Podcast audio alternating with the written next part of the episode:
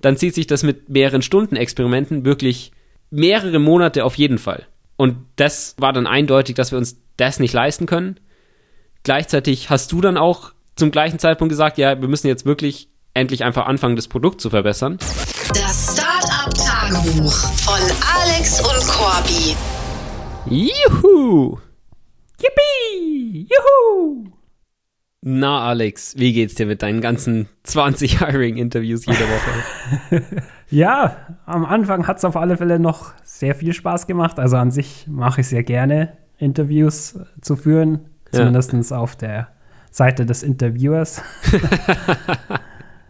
Aber man muss schon sagen, jetzt diese Woche waren wieder wirklich super viele und schön langsam macht es mich schon ein bisschen müde, immer so dieses gleiche Intro daher zu sagen am Anfang. Also im Endeffekt unsere Story in Kurzform und dann kurz das Produkt zu zeigen, damit der Kandidat halt einen kurzen Überblick bekommt. Mm. Ja. Und das wird halt immer mehr so zum Runterrattern, aber dann merke ich wieder, dass ich zu schnell irgendwann rede. dann versuche ich es wieder schön betont zu machen. Das kostet aber dann wieder viel Energie. Und ja, Witzig. jetzt bin ich einfach froh, dass wieder mal Wochenende ist und zwei Tage keine Interviews. Aber das ist einfach für jeden das Gleiche dann, oder? Das, was du am Anfang sagst. Also, das ist ja nur so Präsentation von Background und Company. Ja, im Endeffekt schon. Vielleicht können wir da auch, also ja, weiß ich nicht, kommt vielleicht auch ein bisschen komisch rüber, aber wenn man so ein Video aufnehmen würde, dass man dann mhm. den Leuten schickt, dass sie sich erstmal anschauen sollen. Ah, im Vorhinein direkt, sozusagen. Ja, genau, dann hat die, weil im Endeffekt macht sie auch nichts anderes, als das Gleiche 10.000 ja. Mal zu wiederholen.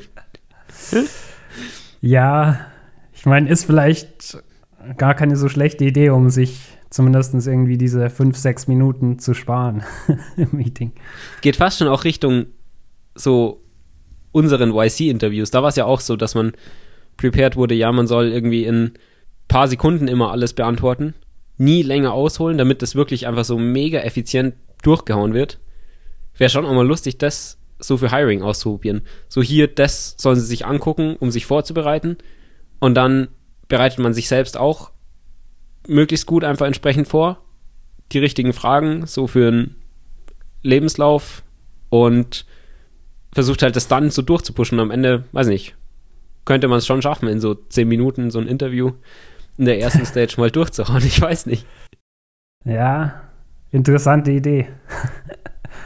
Aber hattest du als Kandidat nach dem YC-Interview ein gutes Gefühl bezüglich den Leuten, die das Interview mit dir geführt haben? Tendenziell nicht, das stimmt. Und ich meine, wir sind jetzt nicht in der Position von Y Combinator mit hey, Awesome QA. Noch natürlich. nicht. Noch nicht. Wer weiß. Vielleicht, wenn man so tut, als wäre man in der Position, ist man auch in der Position. ja. Es wäre zumindest mal was anderes für die Kandidaten. Ja. Wenn der Interviewprozess nicht einfach mal so ein erster langweiliger Call ist, wo sie erzählen, was sie bisher so gemacht haben und man so ein bisschen erzählt, was die Company so macht. Kannst du ja vielleicht mal ausprobieren, Corby, bei deinen nächsten Interviews. Dann machen wir einen guten A-B-Test und schauen, wie viele Leute wir verscheuchen. Du meinst AK-Test? Ja, für Alex und Corby. Sehr gut. ja, eine witzige Story, die ich auf jeden Fall erzählen will. Hau raus. Wir haben ja unser Büro jetzt seit acht Monaten schon. Und wir haben halt bisher einfach immer noch kein Namensschild. Es ist halt einfach so, vor allem, glaube ich, weil wir einfach nie so den Drang gesehen haben, uns jetzt darum zu kümmern. Du meinst Und, an der Haustür? Ja, genau. Also niemand weiß so richtig, dass in dem Building wir als Company sitzen. Und auch an der Tür in unserem Stockwerk steht ja nichts von unserer Company. Und es verwirrt Ja, es ist ja auch so ein bisschen weird, weil unser Produkt und wir uns eher mit Awesome QA identifizieren, die Company aber Unbrained heißt. Also ist dann ja, auch die Frage, was macht man überhaupt hin?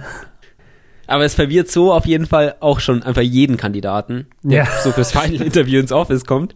Die, also mittlerweile schicke ich immer meine Telefonnummer, weil jeder, der unten steht am Building, so ich schicke ihnen ja auch die Google Maps Adresse und den Punkt. Das heißt, eigentlich sind sie sich relativ sicher, dass sie am richtigen Building sind. Ja. Aber sie fragen halt dann immer nach, weil ja, ich habe jetzt kein Schild quasi gesehen, dass eure Company da irgendwo wäre.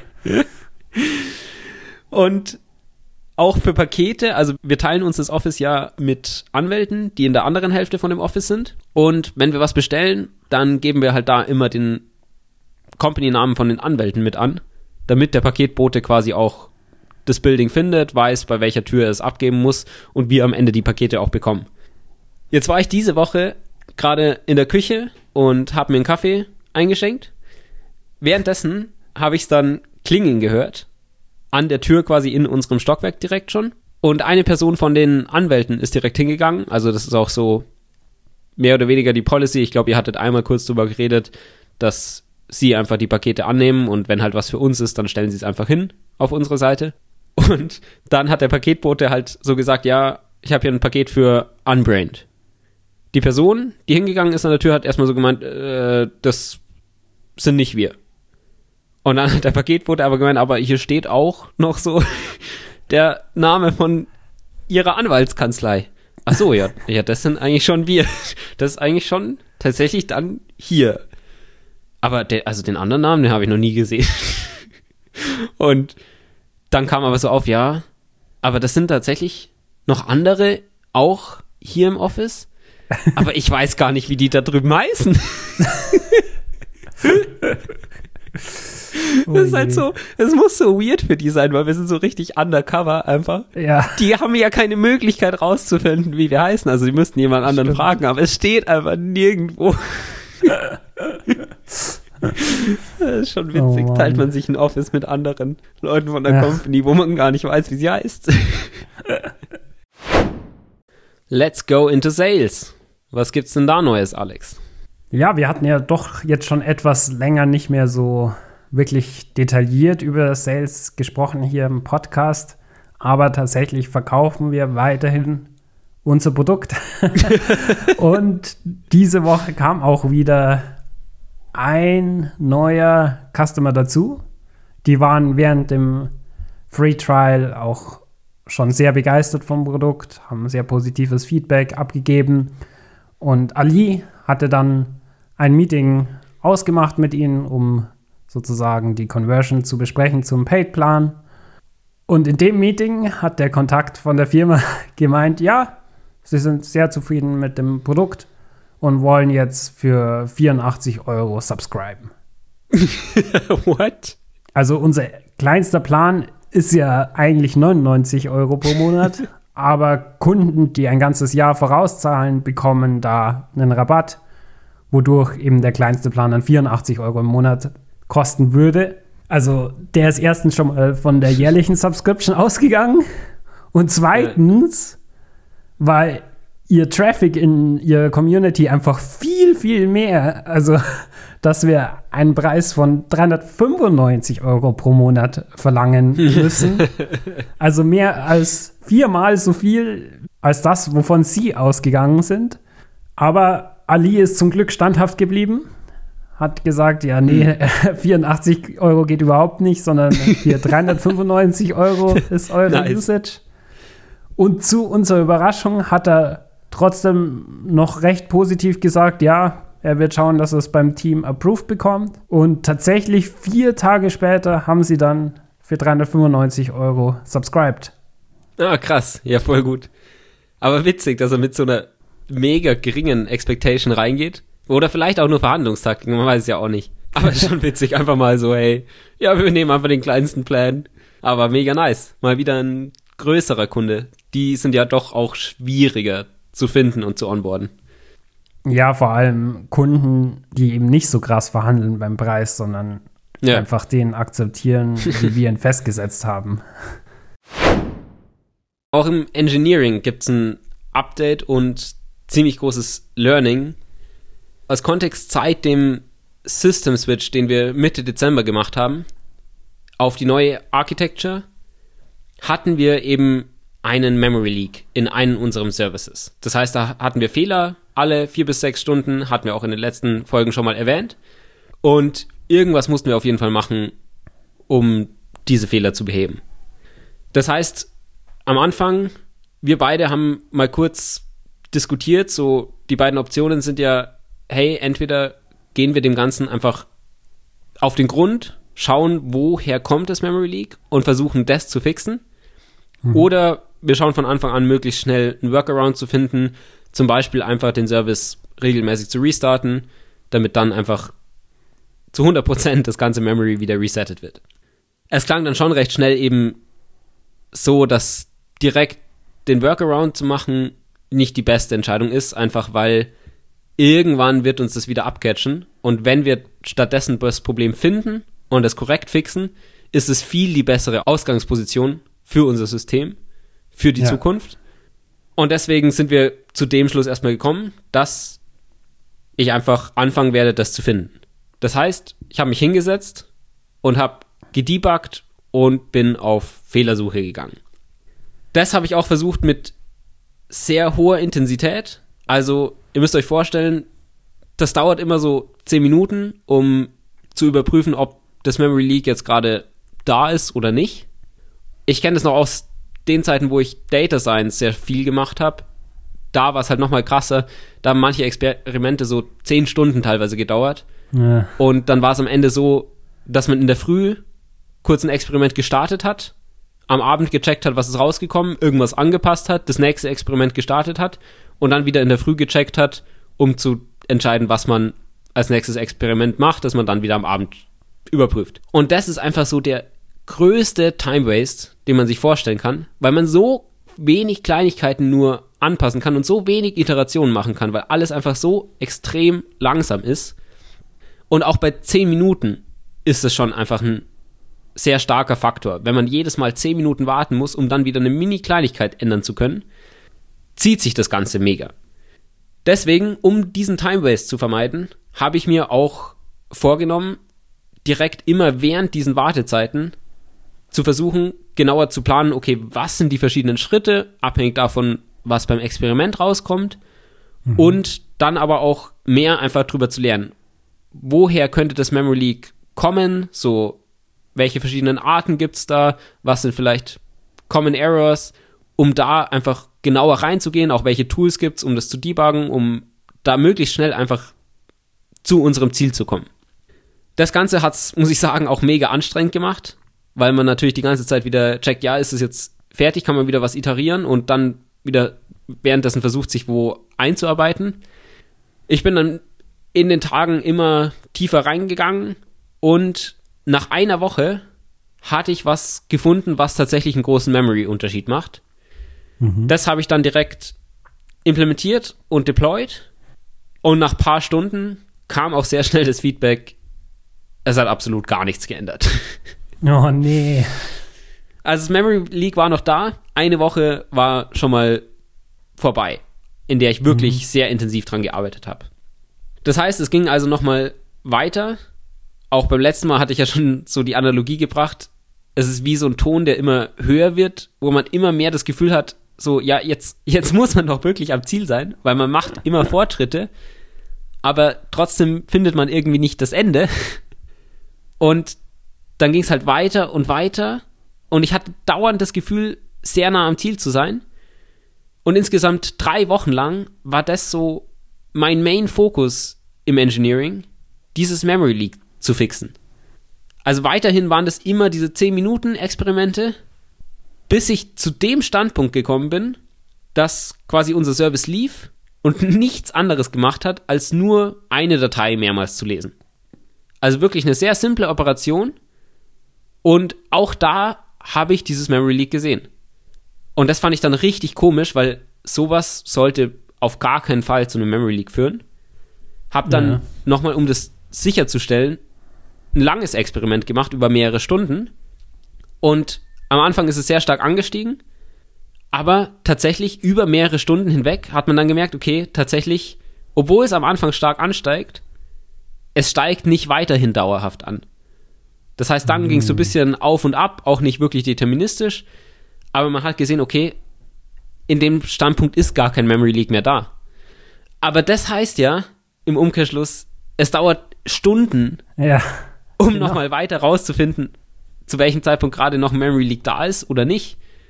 Und das heißt, du hast jetzt immer 10 Minuten Experimente gemacht, drei Wochen lang, obwohl du eigentlich einige Stunden Experimente machen Genau. hättest müssen.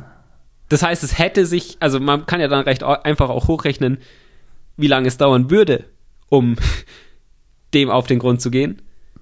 Wenn Ja. schon mit den 10, Exper 10 Minuten Experimenten ich so lang beschäftigt bin, dann zieht sich das mit mehreren Stunden Experimenten wirklich mehrere Monate auf jeden Fall. Und das äh, war dann eindeutig, dass wir uns das nicht leisten können. Gleichzeitig hast du dann auch zum gleichen Zeitpunkt gesagt, ja, wir müssen jetzt wirklich endlich einfach anfangen, das Produkt zu verbessern, weil auch immer mehr Kundenbeschwerden reinkamen. Und dann habe ich als nächstes eben mich darauf fokussiert, das Workaround zu implementieren. Da tatsächlich regelmäßig restarten sich die Prozesse in dem Service, sodass das Memory immer wieder frei wird.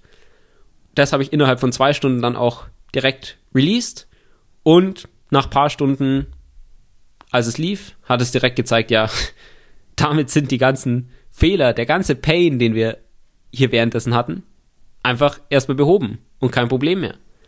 Und es hat plötzlich so viel in meinem Kopf geändert. Also auf einmal war das Problem so fern von mir, während ich davor Ja. drei Wochen lang so richtig besessen davon war und mich das richtig fertig gemacht hat, wie wir das nur irgendwie lösen können. Davor hatte ich mir auch noch vorgenommen, ja, dann kann man ja danach noch so nebenbei quasi die längeren Experimente machen, um noch irgendwie draufzukommen auf das Memory Leak. Aber sobald man eben einmal sieht, hey, es funktioniert gerade, es kommen keine Fehler, ist es halt schon auch so, denkt man sich, ja, brauche ich jetzt wirklich nicht noch einen einzelnen weiteren Gedanken daran Ja. wasten, das zu lösen gerade.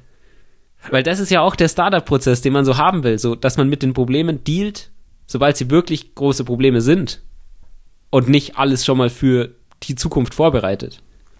Auf alle Fälle, ja. Bin ich auch froh, dass du ohne Tinnitus davongekommen bist. Und jetzt auch wieder an Feature arbeiten kannst, die Kunden auch wirklich aktiv sehen wollen. Ich meine, vom Memory Leak, da bekommen sie natürlich nur was mit, wenn es zum Problem kommt, aber nichts im Positiven auf alle Fälle. Ja.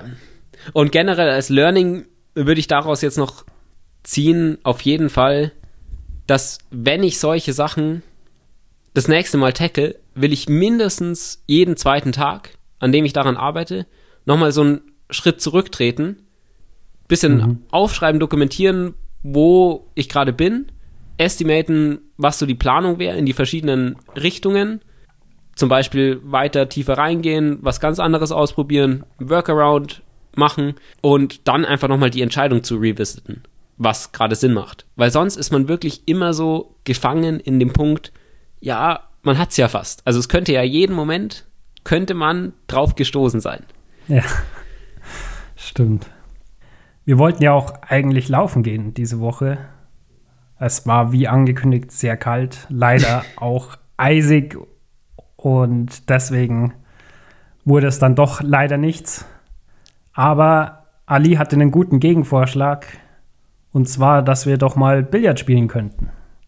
Mega nice, dass sowas auch einfach von Mitarbeitern kommt und sowas wollen wir auch rewarden und deswegen fand ich es mega gut, als du dann direkt am Abend noch was rausgesucht hast, wo man Billard spielen könnte und es direkt organisiert hast, einen Kalender-Invite an alle rausgeschickt hast, damit auch die Time schon mal blockiert ist. Und so schnell geht's dann quasi. Einer kommt mit der Idee rein, ein anderer setzt sie quasi um und plötzlich ist ein Billardabend geplant, auf den ich mich auf jeden Fall schon mega freue. Und auch da ist mir wieder aufgefallen, wie nice es eigentlich gerade ist, dass es so viele positive Aspekte gibt bezüglich Team und Culture, auf die wir uns irgendwie fokussieren können. Also, so wenn wir darüber sprechen, fragen wir uns, was können wir improven, was können wir Nices machen, einfach um ein richtig gutes Feeling da drin zu haben. Und während letztes Jahr haben wir fast immer nur überlegt, so, wie können wir die ganzen Probleme lösen, die wir mit Ja. unseren Employees haben. Stimmt. Ja, das ist echt etwas, was sich jetzt viel, viel besser anfühlt, muss man sagen, wo man generell viel besser gelaunt auch ins Mega. Büro kommt. Und wenn man einfach sieht, dass man jetzt auch so schnell Entscheidungen treffen kann, schnell neue Ideen verarbeiten kann, direkt umsetzen kann und so. Das ist einfach super gut und so stellt man sich ja auch vor in einem Startup, dass man nicht irgendwie so ein langsamer Sleeping Giant ist, sondern wirklich sich schnell bewegen kann. Ja, das finde ich auch. Und ich meine, das spielt viel damit rein, auch, dass wir jetzt einfach immer zu viert im Office sind, da einen guten ja. Vibe haben. Das fühlt sich einfach wirklich, wie du schon sagst, so viel mehr nach dieser Dream-Vorstellung an von einem Fast-Moving Startup. Bin auf jeden Fall hyped. Ich auch. Mach's gut, Alex. Ciao. Boom! Das war's mit dieser Woche vom Startup-Tagebuch von Alex und Corby. Wenn ihr uns unterstützen wollt, überlegt doch mal, wer von euren Freunden am meisten Startup interessiert ist und schickt ihm diesen Podcast. Außerdem freuen wir uns natürlich über jede Bewertung oder persönliches Feedback. Macht's gut und bis zur nächsten Woche vom Startup Tagebuch.